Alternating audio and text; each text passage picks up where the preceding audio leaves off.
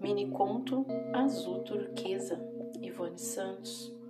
Um homem estava parado em frente às Casas Bahia, olhando fixamente para uma TV Smart gigante.